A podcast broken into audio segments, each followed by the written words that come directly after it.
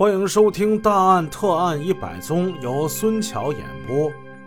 上回故事我们说到，苗伟刚产生了杀死自己继父的念头。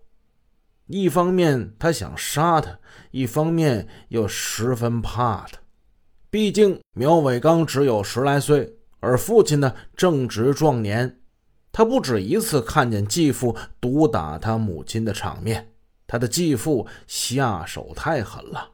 有一次，继父挥动铁锹，气势汹汹、凶神恶煞的要劈他，那个可怖的场景，即使过了很久，依然使他记忆犹新，心中害怕不已。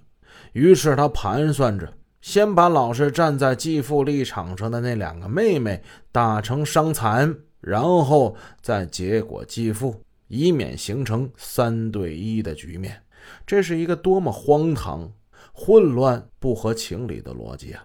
恰恰暴露了犯罪分子的幼稚和无知。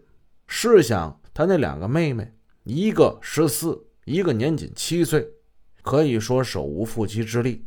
这两个妹妹，他们能帮父亲什么忙呢？但是。愚蠢至极而又残忍至极的苗伟刚，他不这么想，他无法抑制和控制那个疯狂噬咬他的邪念。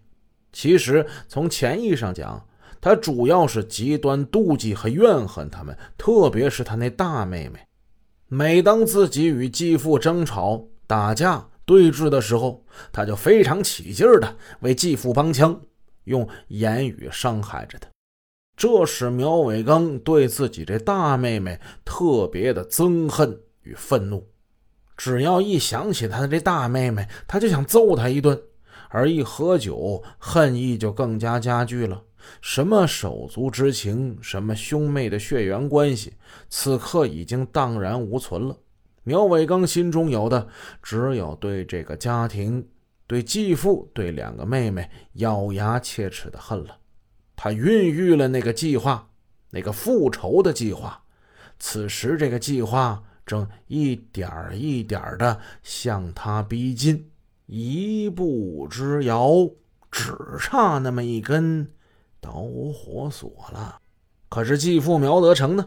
对这一切毫无察觉，还是跟过去一样恶语相加，横眉冷对，时不时就扔出点难听的话，刺儿他一下。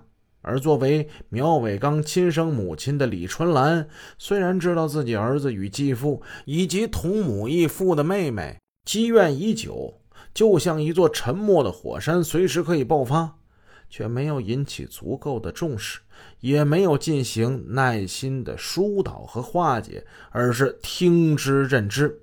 特别是在儿子丢了工作之后，经常在家开始喝起闷酒来，酒后。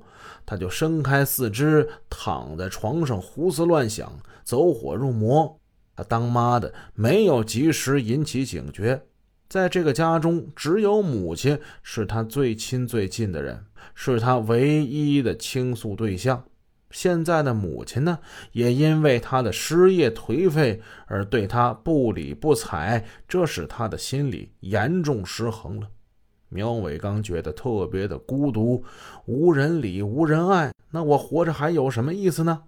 而这一切的根源就在继父苗德成身上，他要杀死继父，杀死妹妹，要毁掉这个不应该有的家。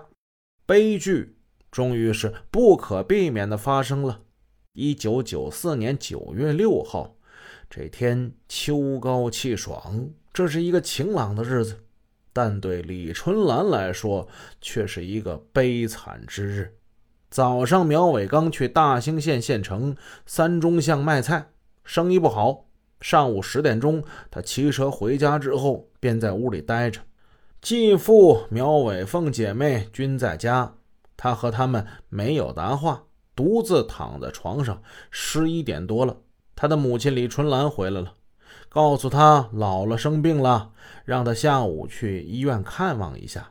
小时候，苗伟刚就跟姥姥生活在一起，他对姥姥是很有感情的，想买点东西去看看姥姥，但是身上却没有足够的钱，他又不能向继父要，他想到了表姨，他放在表姨家有一千多块钱呢。于是午后去医院的途中，他拐到了表姨家，表姨不在。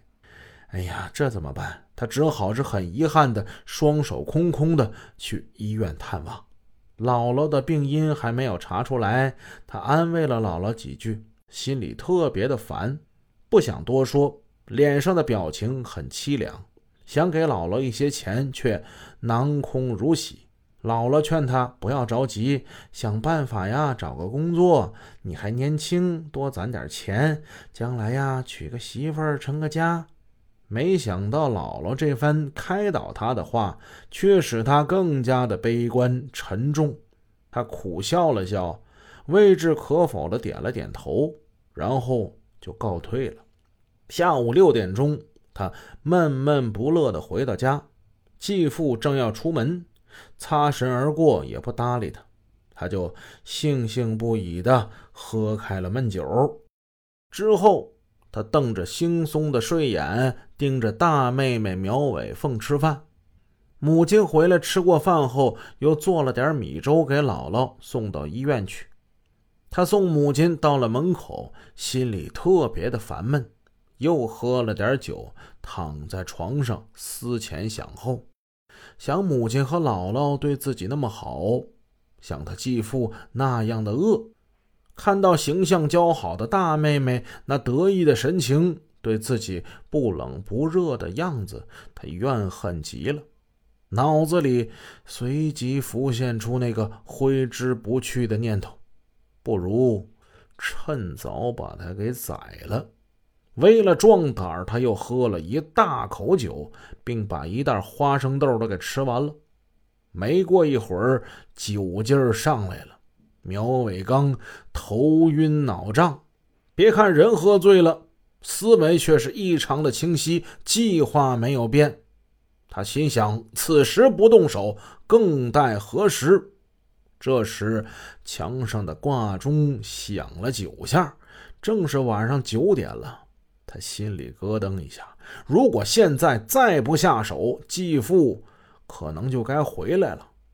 一股血呼的一下冲上了脑门残忍而利令智昏的苗伟刚，此时是邪从心头起，恶向胆边生。本集已播讲完毕，感谢您的收听，下集见。